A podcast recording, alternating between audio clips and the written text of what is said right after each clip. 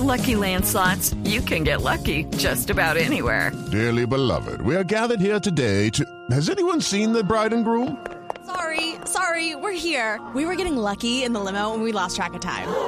No, Lucky Land Casino, with cash prizes that add up quicker than a guest registry. In that case, I pronounce you lucky.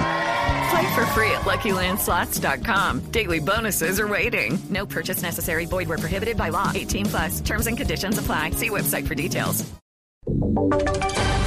Voces y sonidos de Colombia y el mundo en Blue Radio y BlueRadio.com, porque la verdad es de todos. Dos de la tarde, 31 minutos. El Consejo de Estado no logró llegar a un acuerdo sobre si revive o no el plan de ordenamiento territorial decretado por el alcalde Gustavo Petro para Bogotá. La decisión ahora quedó en manos de cinco jueces. Simón Salazar con la información.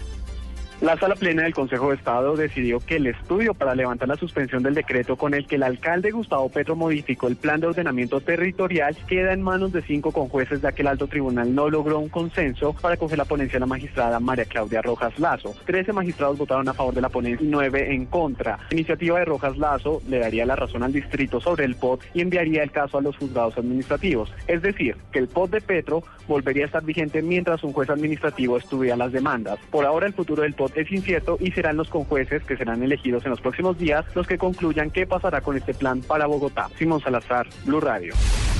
Voceros de los militares retirados cuestionaron el fallo del Tribunal Superior de Bogotá que dejó en firme la condena contra el general Armando Arias Cabrales por la retoma del Palacio de Justicia. Calificaron esta decisión como indignante. Detalles, María Camila Díaz. El presidente de la Asociación de Militares en Retiro, el general Jaime Ruiz, calificó como inaudita la condena de 35 años de prisión en contra del general en retiro Jesús Armando Arias Cabrales, excomandante de la Brigada número 13 del Ejército, luego de casi 30 años después de la retoma del Palacio de Justicia por parte del M-19. El oficial aseguró que los cargos que le han fijado al general en el proceso son acomodados bajo el concepto de omisión y que no constituyen pruebas reales. Es un mal mensaje para quienes tienen responsabilidades de mando y se juegan la vida en este momento en defensa de este país de instituciones. Cuando ven a quien fue comandante de ejército en una época humillado y encarcelado en las condiciones en que actualmente se encuentra. El general Ruiz dijo que hubo ligerezas por parte de los funcionarios que tomaron esta decisión. María Camila Díaz, Blue Radio. A las 2 de la tarde, 33 minutos, vamos a la Casa de Nariño porque a esta hora el presidente Santos se reúne a puerta cerrada con los integrantes del partido de la U. Las razones de esta reunión, Diego Monroy. Al encuentro asisten los integrantes de la bancada del Congreso y el presidente de la colectividad, Sergio Díaz Granados. Allí se están abordando temas como el de la agenda legislativa y más exactamente el de la reforma de equilibrio de poderes que inicia su trámite la próxima semana en tercer debate en la Comisión Primera de la Cámara. De otra parte, los integrantes del partido de la UL extenderán la invitación al primer mandatario colombiano para que asista el próximo 20-21 de noviembre al encuentro programático en Santa Marta, en donde se definirán los lineamientos y quién será el nuevo presidente del partido de la U. Diego Fernando Monroy, Blue Radio. Hay preocupación en al menos 27 mil familias del Meta por la terminación del contrato de gestores sociales del programa Red Unidos del Gobierno Nacional. Información desde Villavicencio con Carlos Andrés Pérez. A 300 cogestores sociales de la Red Unidos que trabajan en el departamento del Meta no le renovarán el contrato, por lo que cerca de 27 mil familias de esta región se quedarán sin el acompañamiento y asesoría que estos cogestores prestan a las familias más vulnerables del país. Así lo aseguró Joan Hernández, con gestor social. Se nos va a acabar, nos van a suspender el contrato que es por prestación de servicios. En el Meta se van a ver afectadas eh, más de 27 mil familias. Solo en Villavicencio son 4.800 familias las que se atienden. Sentimos que el gobierno hacia nosotros es como, como el pago que nos están dando por ese acompañamiento, por esa ayuda a todas las familias en, en situación de vulnerabilidad, en situación de desplazamiento. Estas personas aseguran que no entienden por qué prescinden de sus servicios cuando el gobierno Santos habla de paz e igualdad social y son ellos los que más trabajan por la población menos favorecida. Desde Villavicencio, Carlos Andrés Pérez, Blue Radio.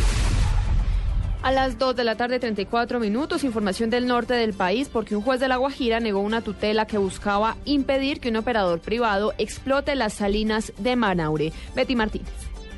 El Tribunal Contencioso Administrativo de La Guajira negó la acción de tutela interpuesta por el señor Javier Rojas Uriana, quien manifestaba su oposición para que un operador privado explotara y comercializara la sal de Manaure, aduciendo falta de consulta previa. El Melaltamar, líder de las tres asociaciones que hacen parte de la empresa Sama y avalan el operador privado, aseguró que se actuó en derecho. Dentro de la parte motiva manifiesta los magistrados de que, de que ya las consultas surtieron su efecto lógicamente durante todo el proceso y que las diferentes jurisprudencias, fallos de tutela, fallos de Consejo de Estado, se surtieron todos los pasos para las consultas previas. Con esa decisión se da paso para que se continúe con la operación del operador privado, en este caso la sociedad Big Ground Inc., quien pagará 27 mil millones de pesos durante 18 años, además de las inversiones para normalizar la producción y comercialización de la sal. Desde Río H. Betty Martínez, Blue Radio.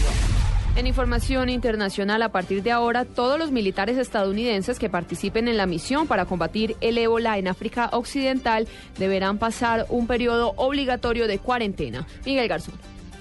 El secretario de Defensa Chuck Hagel firmó una orden que establece un régimen de observación controlada durante 21 días, el periodo en el que se manifiestan los síntomas en caso de haber contraído la enfermedad.